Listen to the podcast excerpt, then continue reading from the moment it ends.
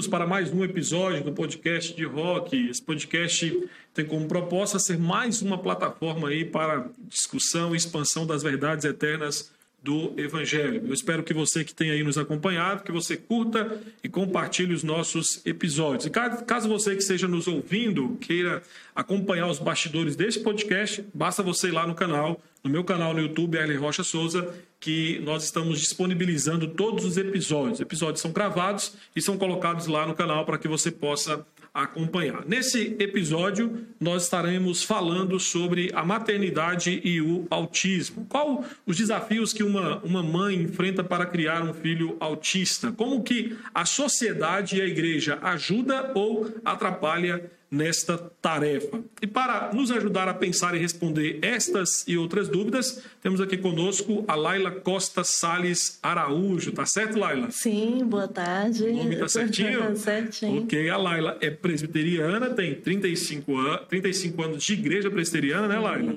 A PIPG ela tá aqui desde os 9 anos de idade, é casada com o Gustavo e tem dois filhos, a Isadora de 14 anos e o Arthur que tem 10 anos. Ó, tem uma carreira bem extensa que é a Laila, formada em administração, foi gerente do Banco Itaú, atualmente está é, concluindo aí o curso de psicologia, daqui a um mês, né, Laila? Você termina, Esse né? mês já Esse mês finaliza. Ah, ainda tem especialização em psicopedagogia clínica e institucional e é pós-graduando em análise do comportamento ABA para crianças autistas e com deficiência intelectual. E ainda está cursando o protocolo VP-MAP, o que, que é esse VPMAP? VPMAP é um protocolo, né? é um protocolo que tem algumas estratégias para trabalhar com essas crianças, né? É, onde seguimos aí umas instruções para acompanhar a evolução do aprendizado e do comportamento, né? Ah, que legal. Até você colocou aqui é para comunicação e habilidades sociais em crianças autistas. Laila, muito bom ter você. Obrigado pela sua disponibilidade de estar aqui conosco hoje. E eu queria que você começasse contando para nós, todos nós que estamos assistindo né, o, o podcast, ouvindo, é, como é que é a rotina da Laila como mãe? É uma rotina tranquila, sossegada? Então, aparentemente, né? Boa tarde. Primeiramente, eu quero agradecer o convite, né, de estar participando aqui do podcast do desse pastor tão querido por nós, né? Obrigado. E a gente começou bem já. a gente se sente honrada em poder contribuir com algo prático, né, da nossa vivência.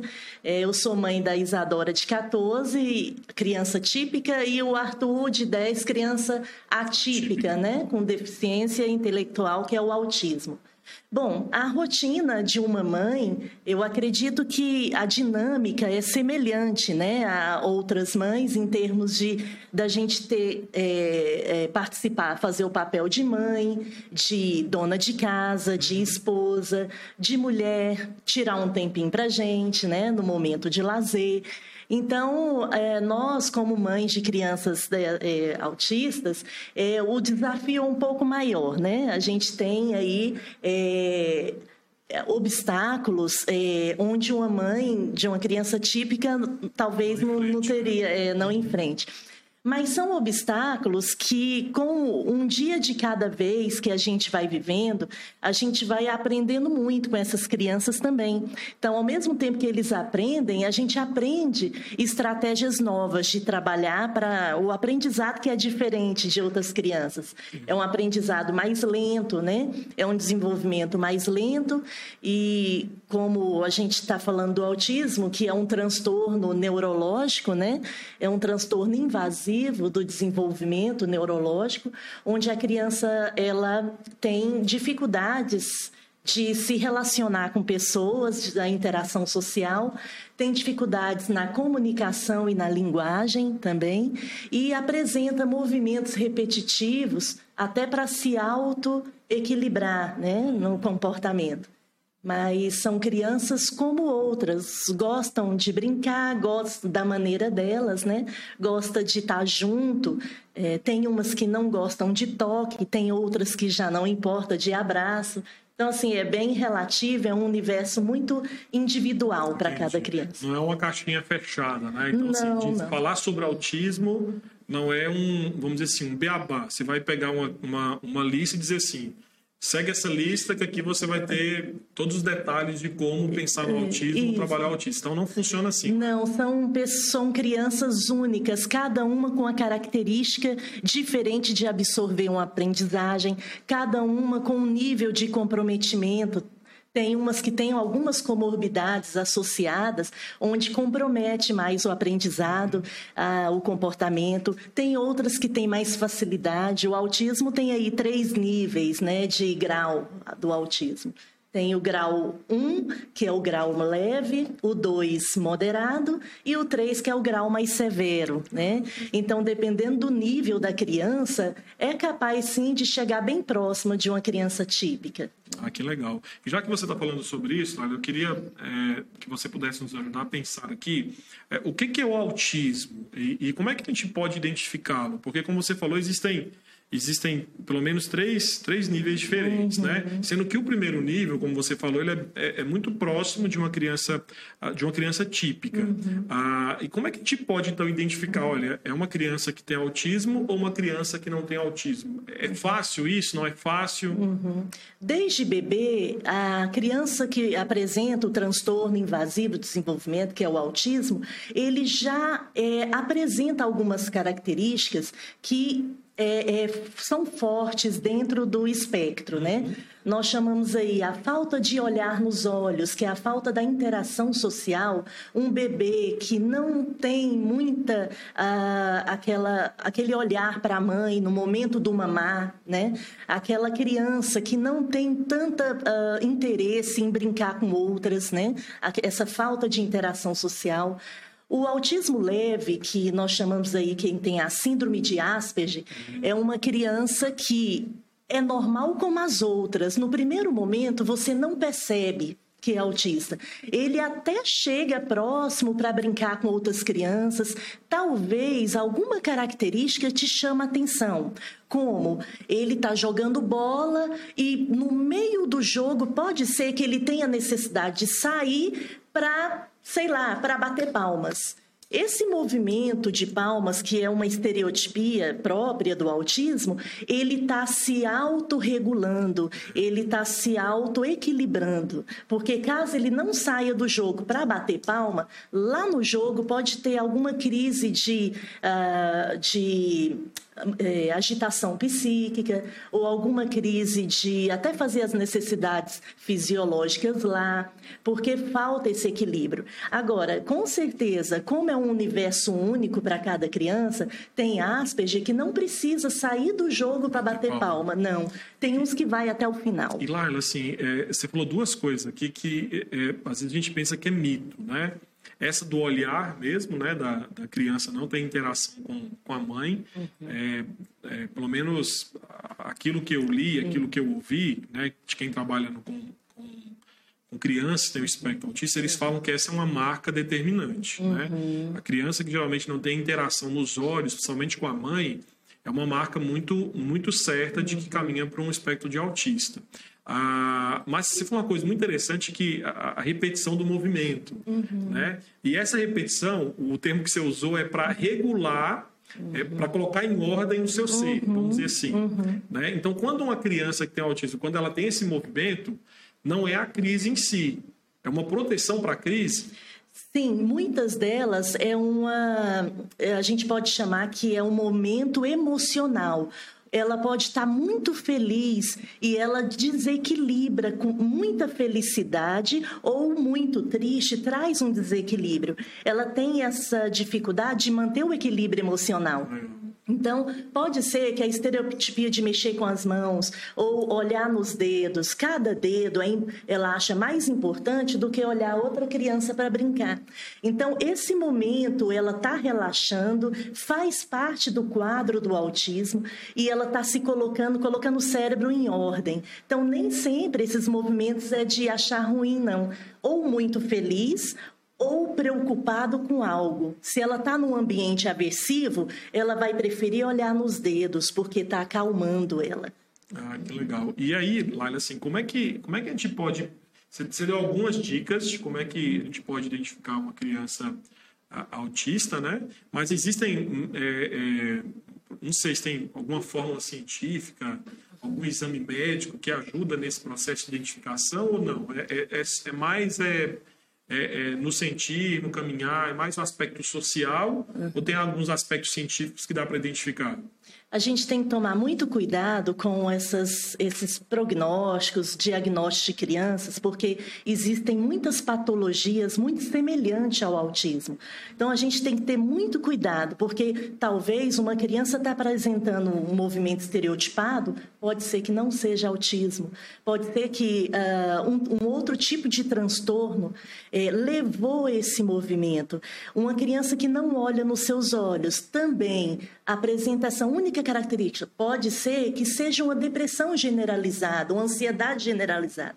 Então, assim, existem é, muitas características que são semelhantes ao autismo. Então, tem que tomar muito cuidado. Infelizmente, é, o autismo tem aumentado bastante, de mil crianças, de 50 crianças, uma já é né? Então, atualmente. E voltando à sua pergunta, é, realmente existem essas três características marcantes, né? Falta de interação, falta de comunicação, linguagem, atraso no, no aprendizado, né? E essa a questão da estereotipia.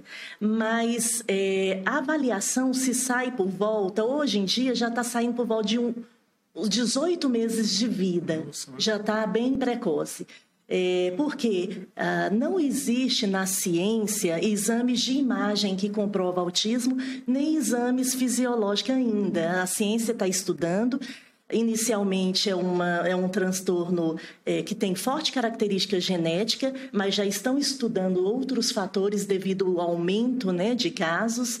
É, então é isso, é mais avaliação comportamental né, e a rotina familiar é, da criança com a família e fora. Então, o médico indicado é até o neuropediatra, o principal para estar tá identificando, né? Hoje em dia, o psiquiatra também é, ajuda Sim. bastante. Isso. Legal, Laila. É, Laila, e aí deixa eu começar a trazer aqui um aspecto mais pessoal, né? É, você como mãe, como é que foi para você receber o diagnóstico que o, o Arthur tinha, tinha autismo? Certo. Primeiro momento, ele foi diagnosticado com um ano e oito meses. É, foi, eu confesso que foi um impacto, né? Eu não sabia o que, que era esse transtorno, o Gustavo também não, né? Então, assim, a gente olhou um para o outro assim, e agora? É, no momento, a gente fica sem chão. É, dá a impressão que chega uma pessoa nova, o que, que eu faço? É uma pessoa que tem necessidades é, totalmente dependentes. dependentes e, só um adendo, você já tinha uma filha de quatro anos, isso, né, que era a Isadora. Isso, né? então... a Isadora, aí tem, tinha a Isadora, que é uma rotina normal. De repente chega uma criança onde a gente vai precisar dividir a atenção de forma que não prejudique a Isadora também. Que, queira ou não, ela é uma criança que precisa de atenção dos pais. E o, o Arthur, o primeiro momento, eu lembro que eu até perguntei para a médica, e agora? Não tem cura, é, na hora eu lembrei do futuro, né? E agora, né? Aí, uh, na hora também, é, quando eu falei com o Gustavo, que ao mesmo tempo que eu estava sofrendo o impacto, eu tinha que conversar com o Gustavo para amenizar a situação. Ele, ele se fechou, ele se calou. Aí eu falei, olha, a gente tem um Deus, né, que é maior. Vamos orar, Deus vai mostrar o caminho certo para a gente conduzir o Arthur. E de lá para cá, hoje ele vai fazer, ele tem 10, vai fazer 11 em agosto.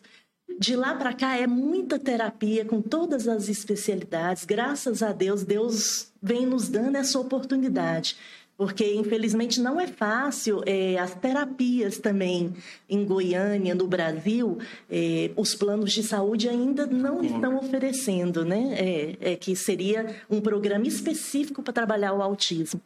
É, então, é, foi muito difícil, aí já colocamos na escolinha, já foi para as terapias e tentando explicar para a irmã que ele era diferente, né?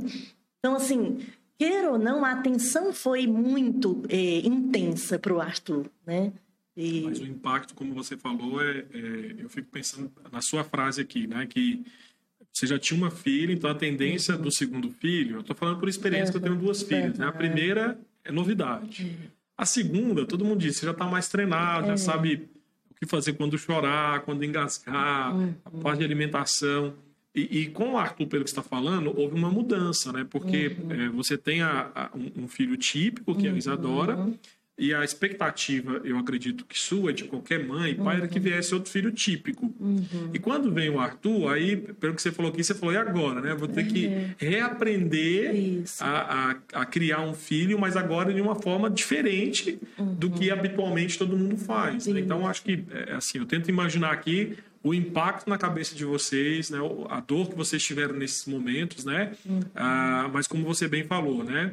É, é o impacto, sim, né? Mas ao mesmo tempo vocês se voltaram para Deus, buscaram a presença do Senhor e esse impacto e essa dor é diluída, né? Uhum. Eu acredito que o amor que vocês têm pelo Arthur hoje, isso é demonstrado. É ah, esse impacto lá atrás ele já é inexistente. Isso. Né? Já é inexistente. Na verdade, também, é, quando foi naquela época que eu, o que eu percebo hoje, olhando lá atrás, é que quando Deus prepara os pais para receber uma criança assim, me parece, é tipo assim, parece que a gente já, já, é, já dá para gente ah, o que precisa ser feito com a criança. Eu falo assim porque até eu, acho pessoas e falo assim, Laila, eu te acho tão tranquila para, tipo assim, você não preocupa, parece que você não preocupou com Arthur ser assim, não preocupa. É, é até assim, é, para explicar, eu só falo assim, olha gente, a presença de Deus te dá aquela paz interior. Porque, tipo assim, eu fico tranquila de saber que o nosso Criador, se me deu, eu vou dar conta. Né? Então, assim, é, é, eu, eu falo isso por experiência prática própria e um testemunho que eu estou contando aqui, porque é, é, é, incrível. Deus te dá e ele te dá tudo o que, que precisa. Às vezes eu penso assim, nossa, o Arthur faz todas as terapias, nem eu sabia que ia dar conta de colocar. Deus já preparou tudo. Muito interessante. Benção. Né? Muito bom ver isso. Né? E, e Laila, existe realmente a fase da, da negação? Infelizmente, existem muitas famílias que vivem o processo de luto no momento do diagnóstico. Muitas famílias, principalmente as que ainda não conhecem quem é realmente o nosso Deus, né? É, eu, eu encontro com muitas mães, eu faço parte de um grupo de WhatsApp de mães de autistas e eu, eu presencio mães que realmente estão assim, sem chão, no luto, né? sem saber o que faz e até perde as forças de correr atrás. E quando a gente chega num grupo desse, fala com a mãe, tem oportunidade de conversar com a mãe assim e falar que existem outros caminhos, outras possibilidades, né? A mãe acaba enxergando, acaba, porque quer ou não, a gente vive um processo de luto, porque você imagina um filho, né, típico, um filho normal, tranquilo, e de repente vem uma criança totalmente dependente para o resto da vida. Então, para algumas pessoas, não é fácil mesmo encarar uma uhum. situação assim. Mas a partir do momento que ela passa a conhecer o nosso Deus, porque é uma situação onde existe milagre. Eu falo isso porque o neurologista do Arthur, com dois anos, chegou na gente e falou assim: Laila, não espere que ele vá falar. Nós encontramos aqui duas síndromes, que é a síndrome de Prader-Willi e a de Endman. São síndromes que comprometem a área da linguagem no cérebro. Então, não espere um dia que ele vai falar. Assim, a gente na hora se quebra, né? Mas quando sai do consultório, busca a Deus, né? Está em tua presença, Pai. O Senhor ouviu, o Senhor, né? Aí eu tenho até que ter cuidado para não emocionar, porque quando é fato pessoal, a gente, ah, né? Fica à vontade. Eu... É, aí o que, que acontece? Um belo dia, com seis anos, levando ele para terapia, eu cantava a musiquinha e doida para ele completar a musiquinha. É. Aí nesse dia, ao invés de é, contar a música, eu repeti no ouvido dele, de sair de casa até a clínica de terapia, até o CRE que eu frequentava, falava: seu nome é Arthur você se chama Arthur. Aí lá perto da clínica eu falei, qual o seu nome? Ele, Tatu. Nossa. Uma voz linda, sabe? Aí eu falei, não, então é capaz, né? Deus faz milagres, né? É verdade, Deus faz milagres. E, e falando sobre essa questão da negação, assim, pelo que eu estou entendendo, você você soube lidar bem com a notícia, mas você falou que o Gustavo, nesse processo, mais. ele passou por um processo de negação, né? É. É, como é que a pessoa consegue passar por esse processo? Existe algum algum caminho a ser trilhado, Laila. É, você, já, já tocou num ponto que é o principal, que é voltar-se para Deus, né? Uhum. Ah, mas além disso, né? Além de voltar-se para Deus, existem, é lógico, é o principal, lógico, uhum. não tem como a gente tirar que é. sem, for, sem, sem o Senhor nada é feito, uhum. essa é a verdade. É. Mas de forma mais prática, assim, é, como é que a pessoa consegue passar por esse processo de negação? É um processo simples de se passar ou não? Não é um processo simples, porém hoje nós vivemos numa época onde a medicina está bem avançada. É, no passado, eles encaravam essas pessoas, eles só isolavam numa clínica e dava medicação e pronto. Hoje a medicina, a ciência já nos mostrou a análise do comportamento de que essas crianças são capazes de aprender. Então, independente do nível em que ele, o comprometimento, eles são capazes de aprender no tempo deles. Então, assim, essas possibilidades que a gente enxerga nessas crianças, onde independente do quadro dele, da, da do comprometimento e de, da, da falta de interação, eles são capazes de aprender dentro de um programa específico do autismo. Então, essas novas possibilidades da medicina nos ajuda bastante. As medica... Não existe uma medicação direta para o autismo, mas existe uma medicação que trata, uh, é, é, não é a causa, ela trata, o, tipo, se a criança é agita... tem agitação psicomotora, os efeitos. Né? Os efeitos. Uhum. Isso, aí tem a medicação para ela ficar mais calma. Se a criança tem é, se faz o exame, detecta no cérebro que tem aquela alteração do sono, existe a medicação que atua no distúrbio do sono. Então, assim, é, hoje a medicina nos ajuda bastante. A ciência está cada vez mais descobrindo uh, medicações, até a cannabis que tira aí da folha da maconha tem tem os benefícios para algumas crianças, né? Então, a medicina, as terapias, os programas de análise de comportamento que são específicos para essas crianças ajuda bastante. Não é igual antigamente, que só fechava, isolava essas crianças e pronto. Né? É, então... E você falou de remédio, eu estou lembrando que eu conversei com a psicopedagoga, ela me explicando sobre isso. Ela tem uma ênfase muito forte, ela é da Igreja Batista, ela tem um ministério muito interessante com autistas na igreja, uhum. e ela me falando sobre isso. Ela falou assim, pastor Erle, às vezes uma criança ela ela autista ela está agitada e algum, alguns na igreja os pais pensam que é rebeldia uhum. ele falou às vezes é a medicação né? Medicação que está um pouco alterada, e aí vai no médico, o médico faz a, muda a receita né? E aí a, a criança volta a, a, ter aquela agitação, vamos dizer assim, né? Que você falou, o efeito, né? Isso. O efeito, ele consegue ser controlado, né? Isso. É, igual o Arthur, ele toma uma medicação que atua no sistema uh, nervoso central, que ela vai acalmar no momento da agitação, né?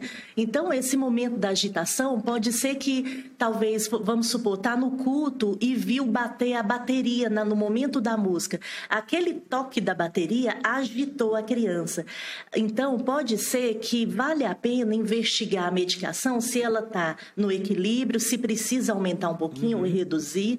É, como é uma criança que está em pleno desenvolvimento e crescendo, a parte fisiológica normal, então vai precisar de readequar a quantidade de miligramas na medicação, né? Entendi. E, e eu acho que assim, acho que é uma opinião de um, de um leigo, de alguém apenas que é vê de fora todo, todo, todo o cenário que você está nos contando aqui como mãe, né? É, mas eu acredito que a fase da negação, ela tem muito a ver também com aquela ideia que você disse aqui anteriormente, né? É, você tem um filho típico ou todo mundo quer ter um filho típico, né? E quando Deus envia para você um filho atípico, muitos não entendem isso, né? Então a negação às vezes é assim, por que comigo? Né? Meu mundo acabou, né? E o que está nos mostrando aqui é que o mundo não acabou. Né? A, a, maternidade ela continua sendo uma possibilidade e grande possibilidade de ser desenvolvida com um filho autista. É, eu até digo que são novas oportunidades que você está nos mostrando aqui de desenvolver a maternidade que você, como mãe típica, é, não é, precisou desenvolver com a Isadora. Isso, né? E que com o Arthur, como mãe, você realmente tem desenvolvido. Então, assim, fantástico, fantástico.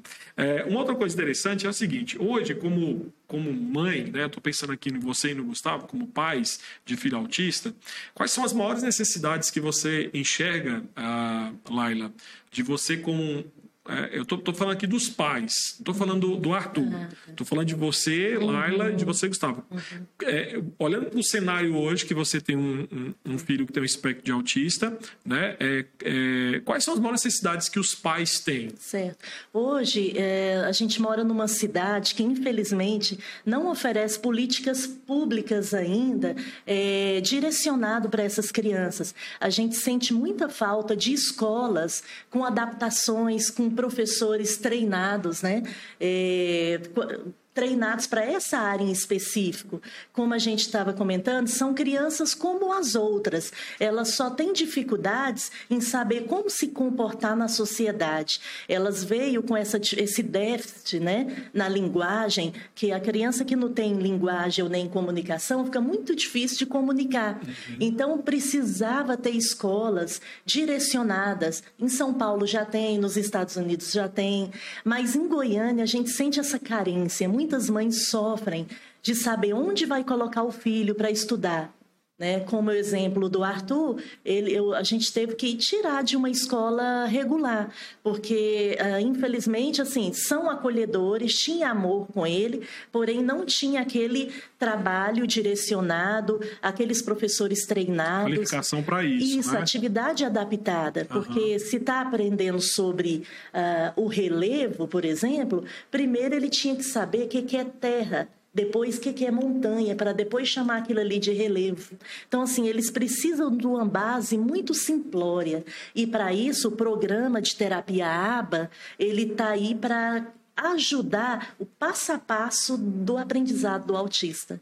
Né? Então é isso que a gente sente. Ah, uma, existem algumas associações, algumas ONGs é, que já abriu em favor do autismo. Eu acho muito bonito para conscientizar tal. Existe em Goiânia, mas ainda falta isso que eu estou falando. Políticas públicas para a escola pública e particular. Uhum direcionado para essas crianças. É até, e aí é até bom que a gente tem que pensar bastante que a gente vota, né? Porque é. eu não me lembro de ter visto nenhum deputado, vereador, senador com algum tipo de proposta como esse, é como essa, né?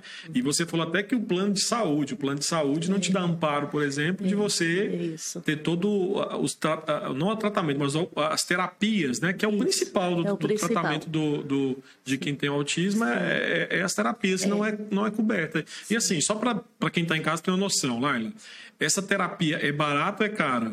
É uma terapia de alto custo, onde os profissionais precisam se especializar, fazer cursos caros e para isso eles vão ter um retorno maior. Né? Uhum. Né? Então, muito alto custo. Os planos de saúde, eh, tipo um particular aqui em Goiânia mesmo, ele tá, já está contratando profissionais que têm o curso, mas assim, não são direcionados como um particular que preparou, que, que é, existem não só um curso, tem vários tem cursos, né? Então a carência de profissionais em Goiânia ainda é alta nesse sentido. Então esse plano de saúde particular ele está contratando pessoas, mas pelo que eu tenho percebido é isso. É, tem um curso só, então assim não vai suprir a demanda é, de uma criança, por exemplo, grave, onde precisa ser trabalhado detalhes de aprendizado, né? Então é. ainda falta isso. No governo, na parte pública, existem instituições como CRE, Pestalozzi, APAI, onde são muito acolhedores, muito bom, porém, infelizmente, com a demanda grande, não consegue atender toda a população. Existem muitas crianças autistas desamparadas, crescendo, correndo contra o tempo e os pais angustiados por não conseguir conseguir, assim, colocar em terapia e escola. Difícil, né? É. É, e aí, falando sobre a questão, agora nós vamos entrar um pouquinho mais na vida do, do Arthur, né? Para quem está nos assistindo, ouvindo em casa. Ah, deixa eu te perguntar uma coisa aqui, Laila. A autista tem noção do que é certo e que é errado? Então, esses três níveis do autismo, uh, o leve, uh, a, com o aprendizado, ele tem noção, né? Tem noção, porém volta a fazer, uhum. porque ele tem noção ali no momento, mas ele não tem uma percepção Uh, tipo assim, é, depende muito, mas assim, existem autismo, autistas leves que têm a percepção e entende. É, é, muito difícil falar de um caso só, porque são casos muito diferentes. É, mas, de uma maneira geral, eles não têm aquela abstração, eles não têm aquela percepção do significado. Por exemplo, uh, falar não pode para alguns autistas, não falei nada, só viu eu balançando de um lado para o outro. Para outros, já ouviu falar, mas não assimilou. Para outros, eu tenho que pegar uma figurinha e falar que está falando não, ou então a mãozinha. Então, assim, existem até o PEX, programas né, direcionados para trabalhar com figuras, imagens. Tem uns que têm facilidade de aprender com imagem, mas com o aprendizado lento deles, é, aos poucos, o segredo é não desistir dele, é, é ir a fundo. Venceu esse passo, próximo passo é passo a passo, um dia de cada vez. Eles são capazes de aprender. Uh, eu, até os que têm retardo, né, é, que é um, um caso mais grave, eles, eu, a gente não pode falar que não aprende, aprende. O fato de falar, leva, cadê sua mão? Os que têm retardo, às vezes, pode aprender o que, que é mão. Então, assim, são detalhes que, para a gente, um dia de cada vez é uma grande vitória. O dia que o Arthur mesmo falou tatu, falei, se fala tatu, pode ser que ele venha falar Arthur. Para a gente foi uma vitória. O neuro falar que para a gente não, não, não esperar né? em função Verdade. dos exames genéticos. De repente, milagre de Deus. Então, depois disso, falei, não, é, é de Deus. é possível, né? E aí, como nessa ideia de, de certo e errado, aí eu entro na pergunta é, pensando num cristão, né? Como é que a gente pode apresentar o evangelho para uma criança autista? Aí eu quero pedir que você Vamos pensar no seu, no Arthur, que é o seu caso, que eu acho que é, o, é, é, é mais fácil, como você falou, porque cada criança é um é. caso, né? Então, cada criança tem um jeito. É. Eu tenho, por exemplo, Ano passado eu tive conversando com um que era, né? E, e, eu confesso que eu tive muita dificuldade. Aí esse ano, eu conversando com o pai e conversando com uma pessoa que me instruiu, que trabalha na evangelização de, de, de crianças com espectro autista, ela me deu algumas dicas que com, com ele foi muito pontual. Então, uhum. eu e o pai, a gente conversando, a gente falou assim, olha, essa estratégia deu certo. Uhum. Né? É, uhum. A estratégia com ele é a estratégia de você apresentar o conceito muito rápido, então, apresentou o conceito rápido, pronto, já parou. Uhum. E tem dado resultado. Uhum. Né? A gente tem conversado sobre isso. isso. Tem uma semana que a gente está seguindo essa estratégia. Uhum. Nós conversamos essa semana e falou: passou, tá dando certo. Então, vamos seguir. Vamos jogar o conceito, a devocional de dois minutos e terminou a devocional isso. e vamos seguir. Como é que funciona com o Arthur, a apresentação do Evangelho? Com o Arthur também não é diferente desse caso. Eu gostei da ideia, super legal, porque são crianças assim que têm a tolerância muito pequena e a paciência quase zero. Uhum. Se ele senta aqui agora nessa cadeira, pode até ser que ele fique um pouco, mas logo quer levantar. Então, o aprendizado, assim, para falar de Deus para o Arthur, uh, ele já aprendeu. O Arthur é um caso, assim, moderado para severo, então, assim, é, é em função da ausência da linguagem, né? Apesar que ele fala coisas pontuais. Se você falar para o Arthur, fala Deus. Aí você soletra de novo. Talvez na primeira vez ele, né? Você fala, Arthur, Deus. Aí ele vai te repetir e fala Deus, mas não sabe o significado. Uhum. Uh, no momento é possível a gente trabalhar com imitação, com figuras, né? Mostra ele pintar a cruz, mas assim entender o significado só se for bem mais na frente.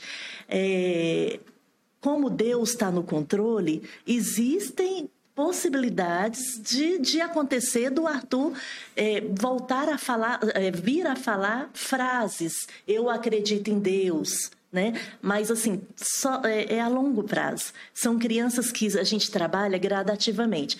No momento agora, se o Arthur tivesse aqui na salinha, eu trabalhava a imitação, né?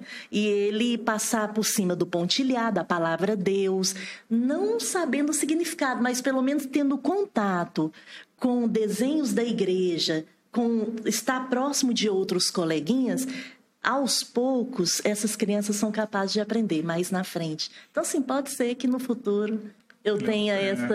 É, não, né? é assim, engraçado porque a, a, dica que, nós, que eu recebi dessa irmã foi o seguinte: que, olha, o autista lida bem com reforço. Né?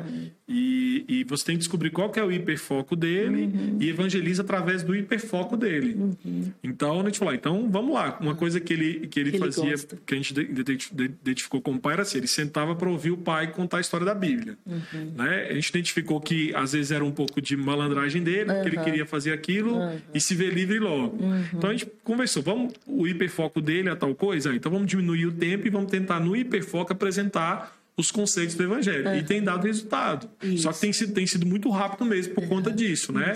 É, e, e, uma coisa que é, eu acho que você poderia me ajudar a pensar nisso, e quem está em casa também nos ouvindo, lá, é assim: a mente do, do autista é diferente da nossa no que diz respeito à absorção de, absorção de informações, isso. né? Isso. Por exemplo, desse, desse, desse é, menino que, a gente tem, que eu tenho é, falado aqui, ele absorve muita informação. Muito. É, a mente uhum. dele é uma mente assim, o QI é muito elevado. Uhum. Então, tudo que você fala, que ele assiste, que ele vê, ele absorve como informação. Só que uhum. a mente não consegue processar. Né? Que é basicamente uma sobrecarga de informação. Isso. Né? Ah, com o Arthur, funciona assim também ou não? Porque você falou que ele tem um, um grau moderado para severo, uhum. né? Ah, é, funciona assim também a mente dele ou é um pouco diferente? É, é um pouco diferente, né? Essa criança que é, o que eu notei semelhança entre o Arthur e, e esse caso é a, a atenção curta a paciência, né? E, e, e, palavras pontuais. Por exemplo, uhum. se você falar, Arthur, vai tomar água e volta, foi uma frase grande, ele já se perdeu. Mas se falar, Arthur, água, aí ele já entende, né? Arthur, televisão, desligar. Palavras soltas e pontuais, a criança absorve mais rápido hum, e ser mais legal. rápido. Agora, se falar ah, os reforçadores que você comentou, é muito importante. O Arthur gosta de balançar. Aí tem o parquinho, por exemplo. Aí você fala, pinta essa tarefa que vai balançar. Ó, o balanço. Pinta.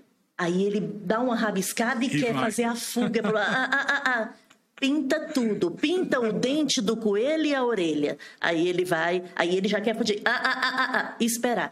Se você começar a falar no ouvido dele, espera, espera sem parar, ele vai entrar numa desorganização. Ele vai achar ruim, vai começar, no caso do Arthur, morder a blusa.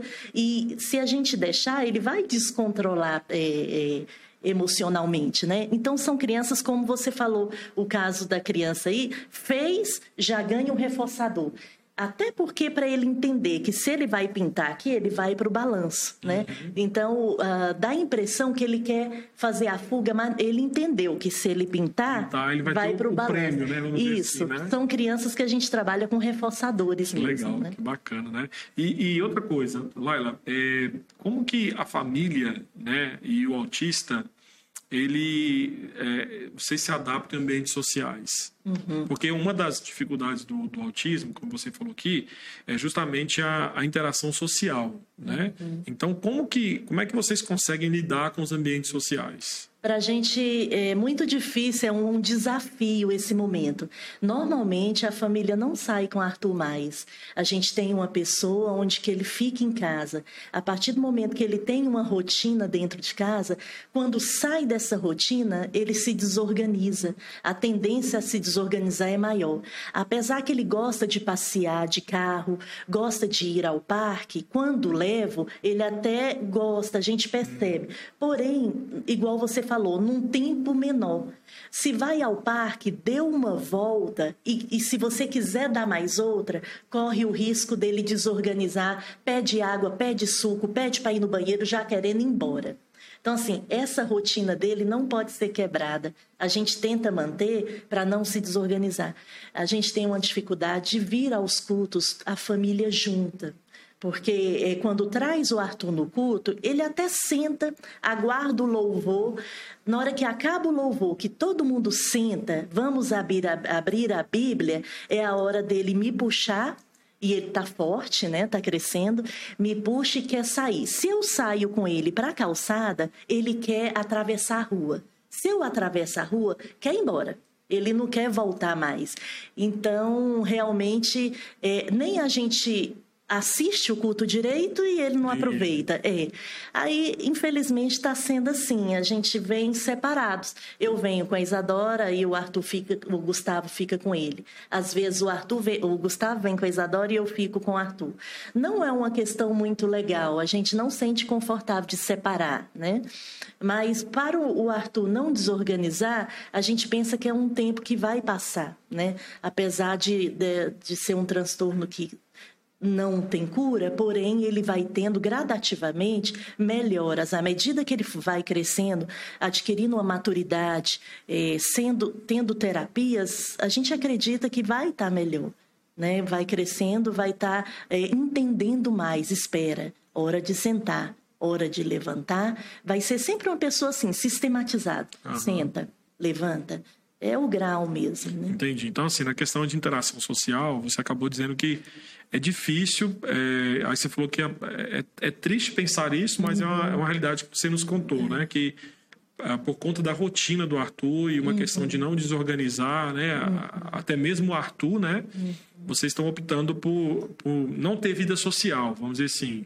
Né? Como você falou, às vezes para vocês saírem tem que deixar alguém com o Arthur. Alguém, e eu acho que você, como mãe, você uhum. sai e fica, poxa, é. queria que meu filho estivesse aqui é. ou queria estar lá com ele. Então, acho que nunca vai ser uma, uma vamos dizer assim, uma saída legal. Verdade. Né? Com esse pensamento de que está faltando alguém junto com vocês. E aí, eu vou trazer aqui para o âmbito de igreja, que você já citou a igreja, mas acho que é importante pensar. Nesse prisma que você nos contou, o que a igreja pode fazer para ajudar nesse cenário? É, a igreja, é, sendo, eu acredito assim, que é, como o Arthur vai mudando, hoje, o cenário de hoje, eu não saberia te falar qual seria o comportamento do Arthur, que já tem aí quase, é, fazendo quase dois anos de pandemia, né? A gente não vem, mas é, a igreja, eu acredito, tendo esse acolhimento, sendo uma igreja acolhedora, que tenha salinhas, é, adaptadas. O que, que é salinha adaptada? Uma salinha mais segura, onde a fuga dessas crianças, não só do autismo, mas criança com deficiência intelectual, às vezes tem necessidade de fugir sai do local onde ninguém pode estar tá vendo. Então é onde mora o perigo de estar tá indo para a rua, né? de estar tá fazendo algo no banheiro tipo assim, perigoso.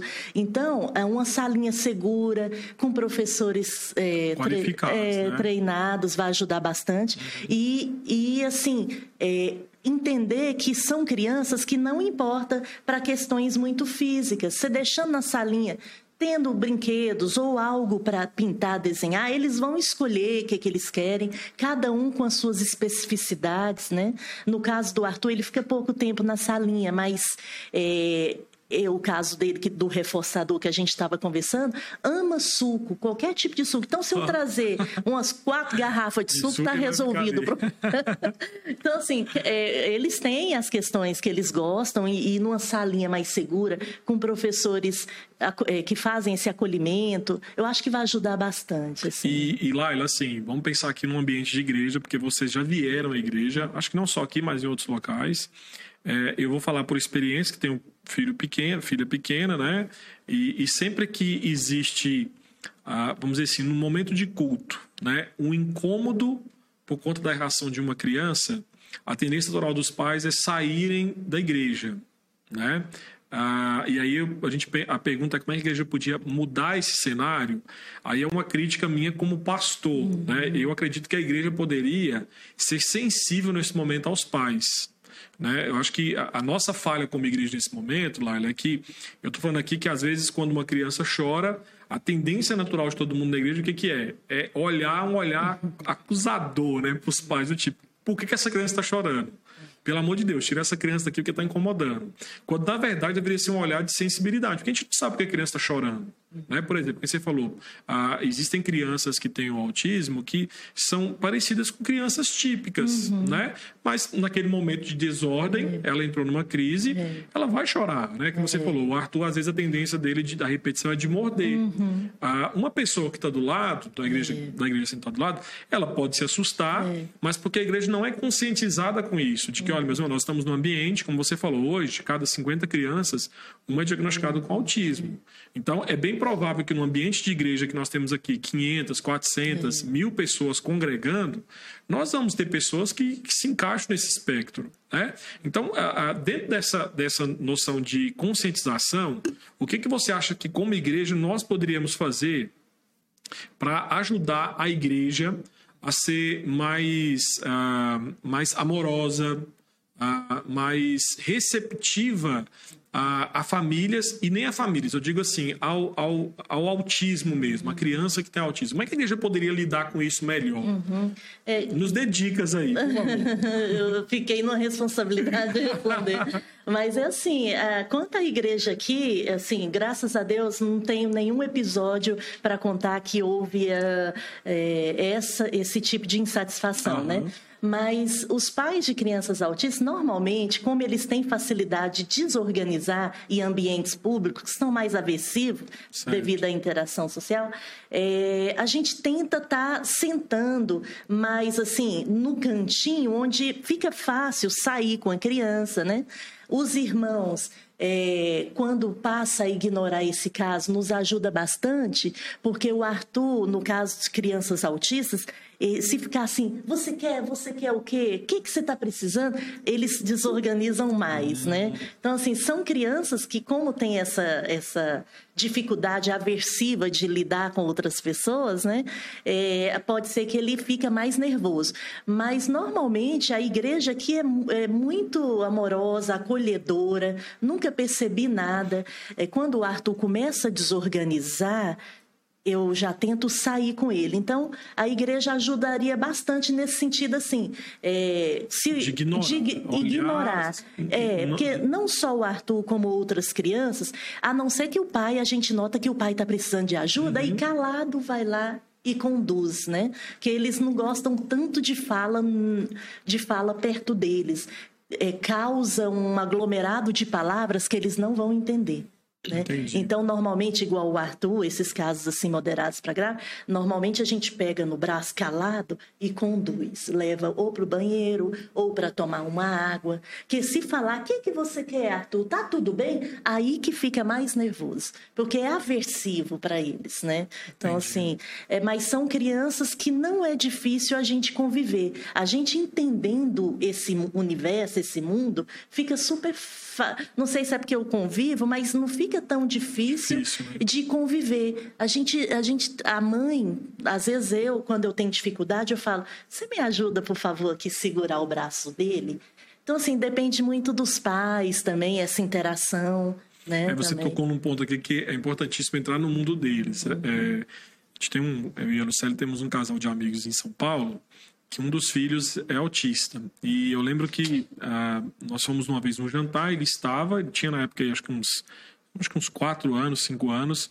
E eu lembro que na hora dos parabéns ele começou a ficar um pouco agitado, uhum. aí o, o pai conversou com ele, ó, fica tudo bem, tá calmo, é seu uhum. aniversário. Aí ele tranquilizou e ficou ali naquele movimento de gente conversando e ficou no mundinho dele, uhum. né? E eu tô falando mundinho porque essa foi a expressão que o pai usou. Aí o pai falou assim, olha, é, hoje eu entendi que ele tem um mundo diferente do meu. E como pai, eu tive que entrar no mundo dele. Então ele falou assim: olha, eu levei ele numa fazenda um dia, na fazendinha, enquanto as crianças olhavam todos os animais, ele queria ver só a vaca. Ele parou na vaca e ficou vendo a vaca, falando sobre o leite da vaca. Né? E falou assim: olha, naquele momento eu tive que entrar no mundo dele. Então, eu acho que a frase sua aqui, que é, acho que é pontual e é muito bom para a igreja, pensar lá, é assim: a, a ideia do ignorar. Né? Então, assim, é, tem uma criança chorando, independente do que é, né? Se, uhum. se tem um autismo ou se não tem, está chorando ignora, porque às vezes o olhar, né, é, aquele olhar para a mãe que, ou para o pai que está ali, é uma sensação de que estamos atrapalhando. Né? Porque já pensou se todo mundo que começa a olhar para você? Né? Nossa, tá olhando, né? E tem gente que, eu tô falando por experiência, criança tá chorando, é comum as pessoas ficarem, olha uma vez, olha outra. Tem famílias que realmente se sentem incomodadas, né? Eu, Gustavo, eu frequento muito tempo aqui, conheço as pessoas tranquilo, mas tem famílias que pode se sentir, né? Nossa, aqui eu não volto mais, às vezes se for é, visitante, né? verdade. né? Meu Deus, o pessoal aqui às vezes não gosta. Tem pessoas que pensam assim, então existem pensamentos e pensamentos. Exato. Então, para não ter nenhum uma uh, questão de da pessoa não querer voltar, normalmente a, a gente tratando aquele ambiente com naturalidade fica fácil para a criança e para os pais também. Né? E aí outro ponto que eu queria destacar com você é o seguinte: como você falou sobre a questão de ter uma sala que seria uma sala é, específica para recepção ah, de crianças que têm alguma, alguma necessidade de, de atenção redobrada, né? Ah, por exemplo, se nós aqui na igreja pudéssemos fazer um projeto desse, vamos pensar, vamos, vamos sentar com a Laila, com outros pais que têm crianças que se encaixam no espectro uhum. autista, ah, o que, que nós precisaríamos para começar um projeto aqui? É, aí eu estou pensando que nesse momento pode ser que outras igrejas, né, outros pais que frequentam outras igrejas estão nos assistindo, estão nos ouvindo. Uhum. Então a Lália pode nos ajudar nisso. O que, que nós precisaríamos ter para começarmos um projeto desse em uma igreja? Uhum. É, primeiro lugar é orar, pedir para Deus é, nos conduzir, né? Que aí é, você tendo um ambiente, é, uma sala planejada para essas crianças, onde tem dificuldade da fuga, uma porta que tem uma tranca, onde a professora pode estar tá monitorando, né? uhum. né? Que tenha um banheiro lá dentro, que são crianças que têm necessidades fisiológicas e tem umas que se não correr para o banheiro não consegue segurar. segurar. Então, assim, um ambiente planejado e pessoas capacitadas, essa capacidade, basta ser uma pessoa que goste, de crianças que têm amor e que têm uma noção de como tratar e de como conduzir. Uhum. É, esse ponto que eu comentei de não ficar falando muito no ouvido deles é muito importante. A pessoa que age com a criança com gesto, pega, conduz para o banheiro, tá, tem umas que tá chorando, às vezes você fazendo assim, tá tudo bem. E não falar tanto, só assim, tudo bem aí já é uma maneira da criança se acalmar. O silêncio acalma bastante eles, né? Então, assim, são estratégias pontuais é, que ajudaria bastante esse ambiente e pessoas treinadas para isso. Né? Entendi. Então, essa sala, vamos, vamos pensar nessa sala uhum. que está nos levantando aqui. Ela especificamente não seria uma sala igual nós temos, por exemplo, em culto, em culto infantil. Né, que tem, ou, ou poderia ser né, uma, uma sala que você tem ali, as crianças entram, Aí você canta, você tem história bíblica, você tem atividade. Nesse caso, seria uma sala diferente disso e teria um objetivo diferente desse ou não? É, sim. É... Ou dá para dá dá fazer as duas coisas? Sim, é, dá, é tipo assim, precisa analisar qual público nós vamos trabalhar. Uhum. Tipo assim, quais, quais demandas nós teríamos ali? Seria autistas mais grave? Seria autistas mais leves ou seria diversificados? Se for diversificados, daria para ser uma salinha assim, é, com cadeiras, talvez essas cadeirinhas que só senta e levanta, porque eles não, a maioria vai ter dificuldade ah, de dar a volta. Uhum. Essas que têm o braço, né?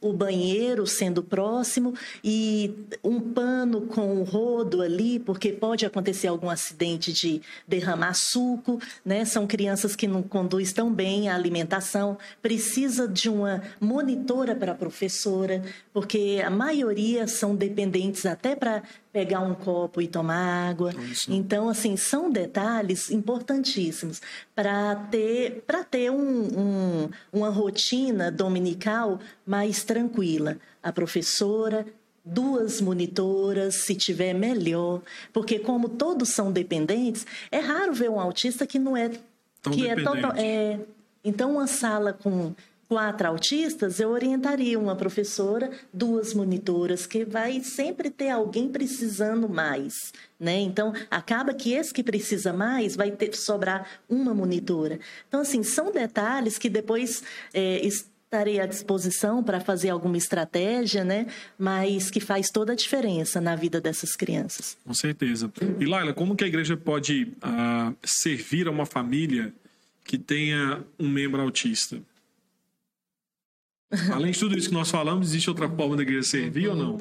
É, com certeza a igreja é muito importante na nossa vida. O fato de interceder, de orar, né? de, da presença dos irmãos com a gente. Existem sempre pessoas, está sempre, toda semana a gente conversa. Né? O fato de você nos convidar para falar um pouco da nossa rotina familiar já nos deixa muito felizes em saber que, que somos também incluídos né, na igreja, assim, é, não que a gente estava pensando em exclusão, mas a gente sente o acolhimento da igreja. É, apesar da igreja ser tão grande, você tem atitude de, de acolhimento, né? Você consegue acolher grupos. Então, eu tenho até que parabenizar o seu trabalho. É, de 35 anos aqui na igreja pela primeira vez, é, depois que o Arthur nasceu, 11 anos, né?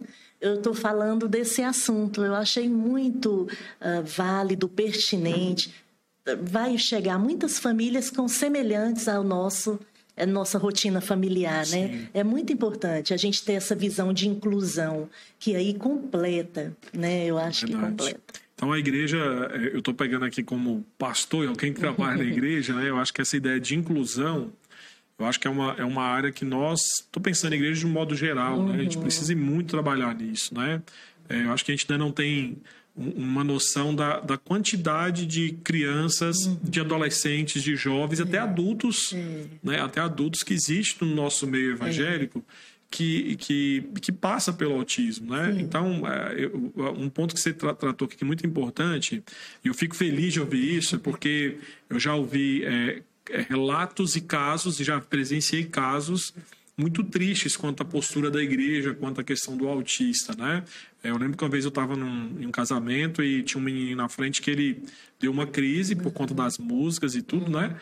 Ah, e foi uma situação constrangedora para o pai, porque o pai tentou acalmar, não conseguiu, uhum. e foi na hora que estava entrando padrinho e tudo, e ele teve que meio que sair arrastando o menino, né? Porque, uhum. como você falou, pelo toque, pelo né? Toque. Deu toque, uhum. mas ele estava muito agitado, não conseguiu sair.